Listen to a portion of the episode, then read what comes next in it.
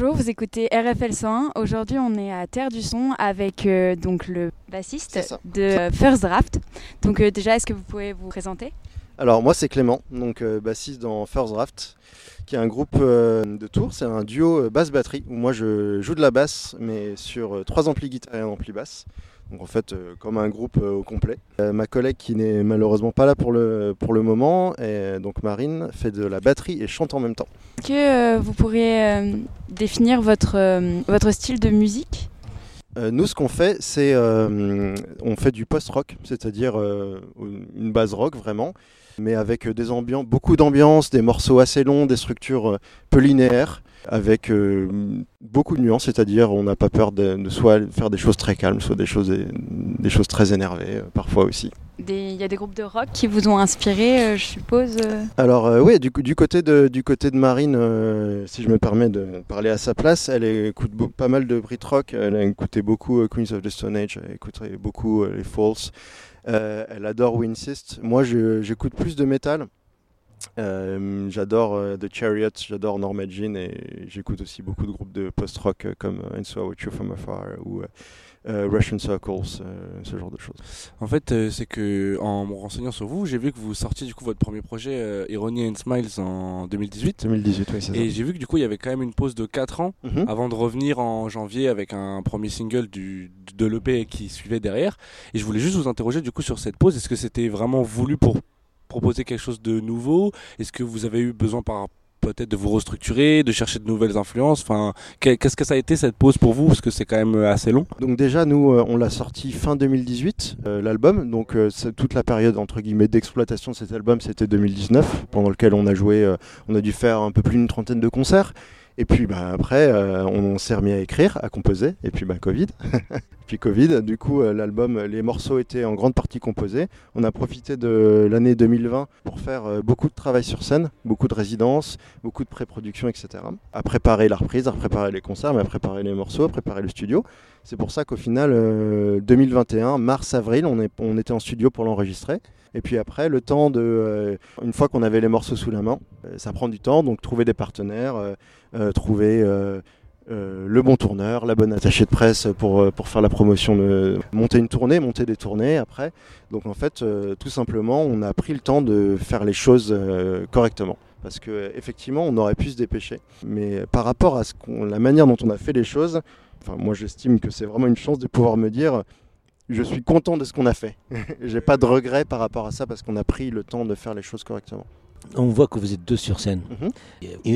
L'énergie, il est incroyable. Parce que peu de musiciens, il y a peu de soutien. Donc, euh, il y a aussi la concentration sur la musique, aussi par rapport au chant.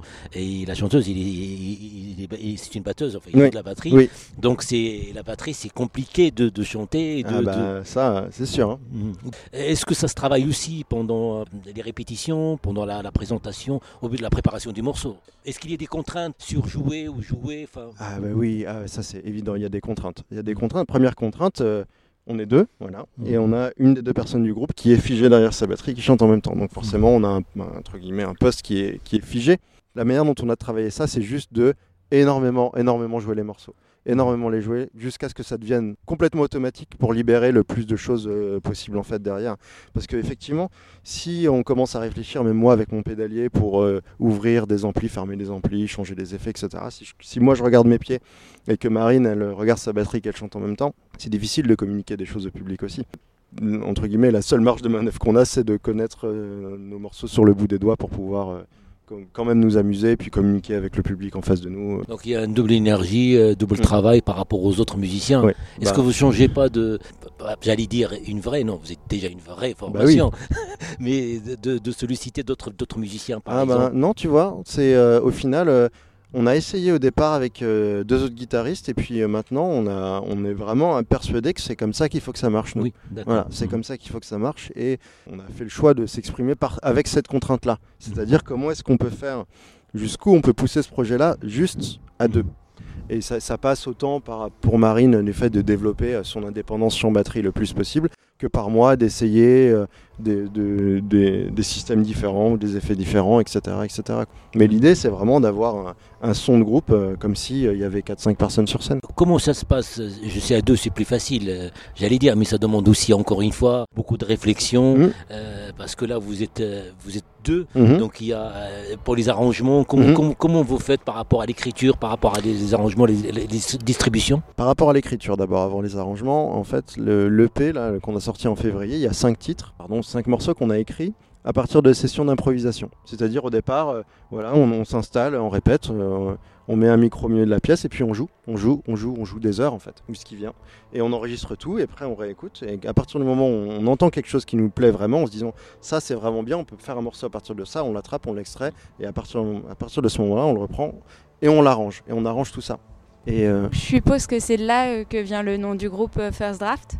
En partie, oui, effectivement. Effectivement, c'est euh, c'est pas venu tout de suite, mais une des significations de ce nom-là, c'est que à certains moments, on se rend compte qu'on a déjà posé la première pierre et que ça va déterminer tout le reste sans vraiment s'en rendre compte. C'est-à-dire, on a on posé quelque chose dans une session d'improvisation et euh, on se rend compte que ce premier essai, c'est juste cette petite première pierre qui a été posée, elle fait qu'on a déjà quasiment tout ce qu'il faut. On a toute la matière et des fois, plus on essaie de la travailler, plus on essaie de creuser, plus on s'éloigne un petit peu de, ce, truc originel qui fonctionnait très bien, qui était très spontané, et moins c'est bien. Donc des fois, il faut, toujours faire ce, travail de retourner vers ce premier truc qui est arrivé euh, sans trop qu'on y réfléchisse, euh, sans être court-circuité par plein de choses, que ce soit euh, des habitudes ou euh, trop de travail ou trop rationaliser, trop intellectualiser les choses, ce genre de choses. Et l'idée du groupe, du coup, elle, vous est venue d'où? Au tout départ, quand j'ai rejoint le groupe, il y avait un guitariste qu'on a viré en fait. Euh, Il y a un, deuxième guitariste qui est venu, qui lui est parti. Et à ce moment-là, avec Marine, on écoutait beaucoup euh, Royal Blood, Royal Blood, qui est un groupe euh, anglais, un groupe britannique qui a le même format, donc basse batterie. Et pareil, il fait de, la guitare avec sa basse en fait. Il a des effets, et voilà. Et en fait, ils sont juste deux. Et il y a un gros gros son de scène. Et euh, on écoutait ça à ce moment-là et on se demandait, mais en fait, euh, c'est possible d'avoir un son, de, pouvoir faire du rock et d'avoir un son de groupe euh, simplement à deux. Et du coup, à partir de ce moment-là, on a commencé à travailler, essayer plein de choses différentes, différentes, euh, des amplis, des effets. Marine commençait à vraiment bosser euh, chant batterie euh, de manière très assidue. Et puis, euh, puis voilà, au fur et à mesure, euh, ça a donné, euh, ça a donné Force Drive. Ben, J'ai compris, c'est-à-dire même euh, le fait de jouer, c'est euh, vraiment un musicien reste euh, reste reste un, un athlète en fait aussi parce que parce qu'il faut se préparer mentalement, physiquement et puis aussi cette manière aussi d'aller découvrir et d'échanger dans l'échange, on, on- on garde quelque chose si j'ai bien compris. Oui, et la curiosité surtout. Mm. Je, je dirais, je dirais euh, par rapport au fait de, de l'athlète, euh, oui, mais euh, nous, je sais que ce qui, et je dis ça vraiment en toute humilité, hein, c'est, euh, on s'est jamais arrêté de bosser. En- ça fait six ans qu'on joue ensemble. Il y a, il y a très très peu de semaines où euh, on, a, on a arrêté ou on n'a pas répété ou quoi. On, Mhm. on, on y est tout le temps et on est tout le temps en train de changer des trucs, on est, on est tout le temps en train d'expérimenter des choses, etc. Et c'est de, de l'endurance, vraiment, c'est pas du tout un 100 mètres. hein. Mais vraiment, vraiment pas du tout. Et puis dans ces esthétiques-là, ça prend beaucoup de temps. Surtout quand euh, le groupe commence et qu'on est beaucoup dans l'expérimentation et qu'on a plein de choses qu'on maîtrise pas et qu'on commence à faire des concerts et qu'il y a plein de choses qu'on maîtrise pas. Moi, euh, les premiers concerts qu'on a fait avec First Draft, tous mes effets, mes amplis, c'est des choses que je maîtrisais pas beaucoup. Marine, elle, ça faisait pas très longtemps qu'elle faisait de la batterie, etc. Donc il faut en même temps faire ce travail de chaque année remontrer aux gens et aller les reconvaincre en leur disant, mais en fait. euh, chaque année, ben, ça change. Nous, on continue à travailler, donc euh, vous n'allez pas forcément revoir la même chose. Et là, ce soir aussi, c'est particulier pour nous parce qu'on est Terre du Son. On l'a fait la deuxième 2018. fois. 2018, Ouais. 2018 euh, avant la sortie du premier album. Donc là, c'est j'aime espérer que c'est plus le même groupe qui va jouer ce soir. Parce qu'il y a une évolution dans le temps, il y a des répétitions, il y a aussi le changement, il y a des réflexions. Donc la musique, c'est pas c'est pas du tout pareil en 2020 2022. Ouais. Euh, Donc vraiment, c'est à découvrir euh, cette formation-là. Euh, Je laisse euh, Sophie terminer l'émission, l'émission, la chronique. Déjà, on vous souhaite euh, bon courage pour euh, ce soir et pour cette reprise à Terre du Son. Merci, Euh, merci d'avoir fait cette inter- interview avec nous. avec plaisir. Et, puis, on espère à une prochaine fois sur RFL. Merci, merci, merci à vous. Au revoir. Au revoir. merci.